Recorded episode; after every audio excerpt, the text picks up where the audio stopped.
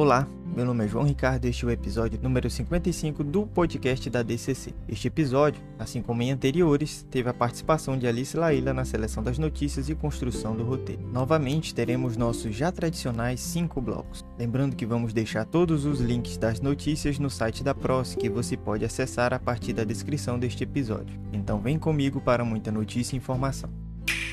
Bloco 1 Notícias nacionais e internacionais. A primeira notícia deste bloco é sobre a exposição gamificada Negras Cabeças, que retrata a importância ancestral de penteados e adornos. No mês em que se comemora o Dia da Mulher Negra Latino-Americana e Caribenha, a exposição Negras Cabeças apresenta digitalmente oito pinturas da artista visual Willy, em formato de game interativo. A exposição, disponível através do site Negras Cabeças Arte até dezembro, tem o propósito de estabelecer uma conexão visual ancestral, partindo de referências e registros históricos de mulheres pertencentes a grupos étnicos que utilizavam penteados e adornos de cabeça como artifício de linguagem para expressar aspectos pertinentes à sua cultura. Produzido pela empresa Ops Game Studio com trilha sonora original de Felipe Castro, a exposição utiliza da mecânica da gamificação para criar um elo entre o contemporâneo e o ancestral a partir da criação de ambientes imersivos com interação em primeira pessoa, concedendo ao visitante autonomia para explorar cada um dos três mundos criados pela arte, onde cada obra apresentada está contida em um cenário que reproduz o bioma onde aquela etnia vive ou viveu.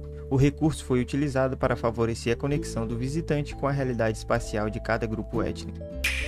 Na segunda notícia deste bloco, nós temos que osso de cervo, esculpido há 51 mil anos, indica cultura artística neandertal. Por muito tempo, a habilidade de produzir arte e símbolos foi considerada fruto do homem moderno, o Homo sapiens. Contudo, a descoberta de um osso de cervo esculpido há 51 mil anos por um Neandertal indica que essa espécie extinta também era capaz de realizar atividades simbólicas. O achado foi publicado na revista científica Natural Ecology and Evolution. O fóssil em questão foi encontrado em uma formação cavernosa na Alemanha Central, conhecida como Caverna do Unicórnio. Com cerca de 5,5 centímetros de comprimento e 4 centímetros de largura, ou metade do tamanho de um baralho de cartas, o fóssil foi analisado por métodos de datação de carbono, que definiu a sua idade. Com isso, os pesquisadores notaram que o osso foi esculpido 10 mil anos antes da chegada do Homo sapiens na Europa Central. Segundo os especialistas, o item não tinha uso prático e exibia um padrão geométrico com linhas diagonais de interseção esculpidas formando um desenho.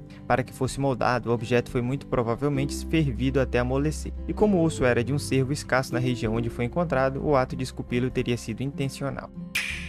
Na próxima notícia temos que o mundo do cinema está olhando para o Brasil.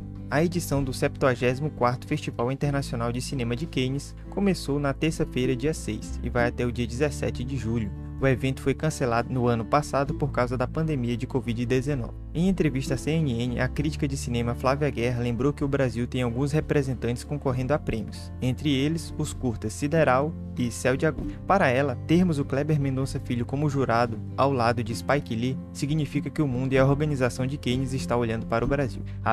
A gente não está num momento fácil, nem de pandemia e nem culturalmente. Então, ter o Kleber lá é um simbolismo de que o mundo do cinema está olhando para o país. Fecha aspas. Na próxima notícia deste bloco, temos que o Festival de Arte Negra inicia nesta quinta, dia 8, com programação online. A arte e a memória negras brasileiras estarão em evidência no Distrito Federal durante duas semanas com o Festival ODU, Festival de Arte Negra. O evento idealizado por artistas locais, chega à segunda edição com programações entre os dias 8 e 18 de julho, sempre de quinta a domingo. Devido à pandemia, o festival de 2021 será completamente online, com transmissão pelo YouTube. A cerimônia de abertura acontece na quinta, dia 8 às 19 horas. Teatro, cinema, música, poesia, moda e literatura são expressões usadas para exaltar a arte negra por meio da reunião de artistas de todo o Brasil. A opção por um evento 100% online trouxe muitos desafios. Apesar das dificuldades de produzir um festival dessa dimensão de maneira não presencial, entendemos que precisamos cuidar da saúde de todos que sonham juntos com esse festival. Fecha aspas, avalia a produtora executiva e coordenadora de comunicação do evento, Cintia San. Na próxima notícia deste bloco, temos uma plataforma digital que cria acervo de obras produzidas por pessoas trans. O Trans, criado em 2021, é uma plataforma virtual que tem por intenção construir um acervo do cinema dirigido por pessoas trans no Brasil. Esse catálogo foi elaborado a partir de pesquisa desenvolvida pelas cineastas Caia Coelho e Petrus Tiburcio, que tem reunido sistematicamente essa produção há pelo menos cinco anos. O portal, além de disponibilizar a maior parte dos filmes para o público em geral e especializado, também também apresenta os perfis profissionais das pessoas que dirigiram os projetos, a fim de apresentá-las para possíveis contratantes.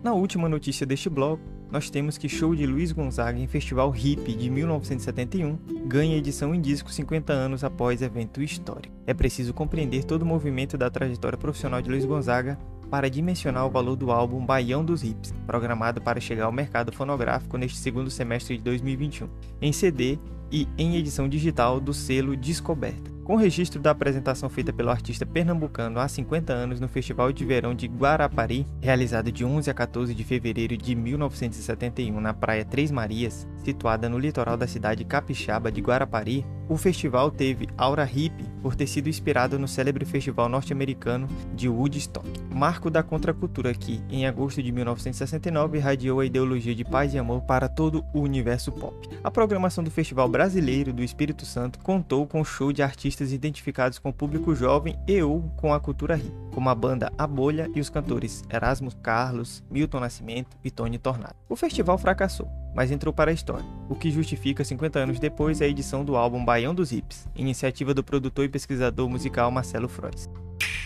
Fechamos assim o primeiro bloco e vamos agora para as notícias locais e regionais. A primeira notícia deste bloco é sobre a arte e cultura de quilombolas de Oriximiná, que são expostas em feira de artesanato. Os povos quilombolas do município de Oriximiná, no oeste do Pará, apresentaram um pouco de arte e cultura durante a primeira feira de artesanato, realizada na sexta-feira, dia 2. A produção mostrou, além da criatividade e produção de peças tradicionais, também o reaproveitamento de recursos. Participaram da mostra quilombolas oriundos das comunidades de Boa Vista, Cuminã, Moura e Boa Vista Trombeta. Segundo a Associação das Comunidades Remanescentes de Quilombos de Oriximiná, dentro das comunidades há um celeiro de artesãos e fazedores de arte que necessitam de oportunidade. Foram expostas peças feitas em crochê, bordados, cerâmicas e poltronas confeccionadas a partir da reciclagem de pneu.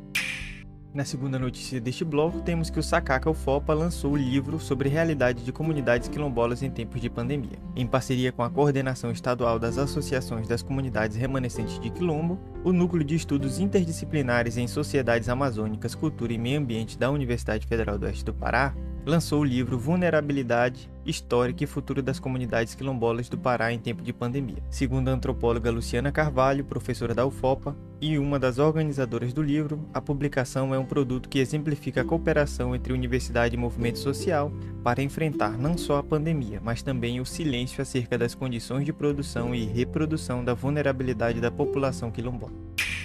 Terceira notícia deste bloco é sobre teatro e dança que abrem os espetáculos do Preamar de Verão, promovido pela Secult. O primeiro sábado de julho marcou também o primeiro dia de apresentação do Preamar de Verão, promovido pela Secretaria de Estado de Cultura. O festival leva apresentações artísticas para a população por meio de lives realizadas no Teatro Estação Gasômetro e transmitidas pelo Instagram e na TV Cultura. O projeto continua em todos os finais de semana de julho, com apresentações transmitidas ao vivo direto do gasômetro. Aos sábados, as lives serão veiculadas pelo canal do governo do estado no YouTube. Já aos domingos, haverá transmissão tanto pelo canal do governo quanto pela TV Cultura do Pará. A penúltima notícia deste bloco é sobre artistas do Pará que realizam um projeto de formação audiovisual para povos tradicionais da etnia Nokkoi, nativos do território indígena Catuquina, no Acre. A iniciativa pretende realizar oficinas de cinema e fotografia no mês de julho. O projeto foi idealizado pelo fotógrafo e cineasta Rodrigo José e pela produtora Jéssica Banhos, com o intuito de formar novos cineastas indígenas e contribuir com o fortalecimento da Associação Sociocultural Varinawa, criada em 2018. Para financiar as ações de capacitação, Rodrigo colocou à venda fotografias da série Amazônia. A arrecadação pretende custear os deslocamentos entre Belém e o território Varinawa, assim como a aquisição de um projetor e um notebook que serão doados para a associação. Na última notícia deste bloco, nós temos que o projeto Cine Mais Cultura da UFOPA promove live sobre o documentário Quando Sinto Que Já Sei. No mês de julho, a Diretoria de Cultura e Comunidade vai disponibilizar o documentário Quando Sinto Que Já Sei para que todos possam assistir no conforto de suas casas. E no dia 21 do 7, às 15 horas, será realizada uma live debate para discutirmos o filme com a presença especial dos convidados, o pedagogo Luiz Alípio Gomes, a professora Neucilene Palhano Cavalcante e a professora Késia Fragoso Chabregas. Haverá certificado de participação. Fechamos assim o segundo bloco e vamos agora para o terceiro bloco com editais, inscrições e eventos. Estão abertas as inscrições para seminários sobre História Cultural da Educação na Amazônia. O décimo seminário do Grupo de Pesquisa História da Educação na Amazônia nesta edição discute o tema História Cultural e Educação na Amazônia. Para apresentação de trabalhos, o período de inscrição se estende até 20 de julho, e para ouvintes, as inscrições vão até 1 de setembro. Como a carga horária é de 20 horas, o seminário será online e gratuito e ocorrerá via YouTube. A segunda notícia deste bloco é sobre o primeiro concurso internacional de poesia Escritora Rejane Aquino, que está com inscrições abertas. A seleção de poemas está com inscrições abertas até o dia 3 de agosto com a organização da editora Mandacaru. Os três primeiros colocados receberão livros. A publicação é online, gratuita e sem remuneração. Também está aberto o concurso Poesia Urbana 2021, aberto a todos os interessados para inscrição de poemas. O prazo é até 2 de agosto de 2021. A organização é do Centro Universitário de Brusque. Na última notícia deste bloco, a Oi Futuro prorroga inscrições para o programa Oi de Patrocínios Culturais. A Oi Futuro anuncia a prorrogação das inscrições para a 17ª edição do programa Oi de Patrocínios Culturais Incentivados, um dos editais públicos mais tradicionais do país, que contempla iniciativas culturais em todas as regiões do Brasil e também seleciona projetos artísticos para compor a programação do Centro Cultural Oi Futuro, no Rio de Janeiro. Produtores culturais e criadores podem se inscrever até a próxima sexta-feira, 9 de julho, às 17 horas, horário de Brasília, por meio do site do Oi Futuro. Fechamos assim o nosso terceiro bloco e vamos agora para o nosso momento reflexo. Tudo pode ser discutido. Texto de Leonardo Fuita em Revista Subjetiva. A discussão parece cada vez mais difícil no nosso mundo, principalmente por conta das redes sociais. Cada vez mais temos dificuldade em discutir determinados assuntos, seja por conta de extremismos, que acabam apelando para algum tipo de violência, ou pela incapacidade de discordância que começamos a adquirir cada vez mais conforme o tempo passa. Muita gente só quer apontar o dedo pegando informações propositalmente editadas e espalhando de maneira a provar um ponto e ou destruir alguma reputação, servindo, no final das contas, somente para aumentar o ego dessa pessoa e fazer com que ela pareça alguém melhor para os seus pares. O problema é que isso é muito mais nocivo que parece à primeira vista. A partir do momento que começamos a criar assuntos tabu, automaticamente paramos de discutir, criando assim uma espiral do silêncio, onde mesmo que haja algum problema claro em determinado assunto, não se possa desafiá-lo e muito menos discuti-lo até chegar em uma conclusão que seja melhor para todos. Óbvio que existem pessoas que ainda estão apegadas a determinados pensamentos muito retrógrados. Sempre vai existir esse tipo de pessoa que quer manter as coisas como elas sempre foram. Só que, ao mesmo tempo, temos que ter a humildade de saber que tudo pode e deve ser discutido. É só através da discussão que conseguiremos chegar nas melhores soluções. Silenciar um ou outro lado pode até parecer sedutor e às vezes até parece que é o certo, mas no final das contas acaba fazendo com que percamos algumas boas ideias e, mu e muitas vezes radicalizando pessoas que poderiam chegar em um consenso com o que pensamos, expandindo a espiral do silêncio e criando grupos cada vez mais excluídos e que claramente tinham algo para compartilhar. É por isso que eu digo que tudo pode ser discutido: política, religião, futebol futebol, feminismo, racismo, comédia, desde que haja uma cordialidade entre as pessoas e de que esteja claro o objetivo de chegarmos a algum lugar. Só assim que poderemos realmente evoluir como sociedade, porque por mais que o silêncio pareça sedutor, ele terá consequências que podem ser quase irreversíveis.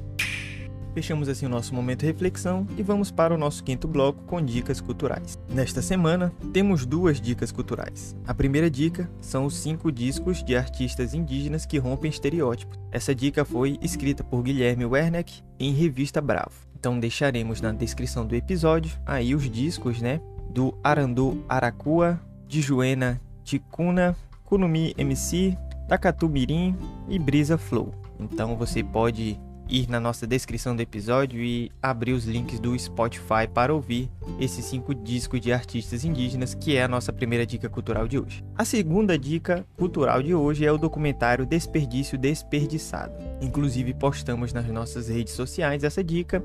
Este documentário é sobre estilos de vida individuais com repercussões conscientes no coletivo porque do ponto de vista da natureza não existe desperdício, é a simbiose da vida, um todo constituído de variáveis interdependentes, cada uma com sua causa e reação. E o melhor é que este documentário está disponível gratuitamente na plataforma LibreFlix. E para quem deseja certificado, basta fazer uma resenha do documentário e nos enviar até o dia 12 de julho para o e-mail cultura.fopa.gmail.com mas lembrando que não é permitido copiar da internet, tem que ser uma resenha original. Este documentário é muito bacana, ele é um documentário de Portugal, há algumas diferenças né, da nossa realidade brasileira e a linguagem é um pouco diferente, né, o português de Portugal, mas vale a pena assisti-lo.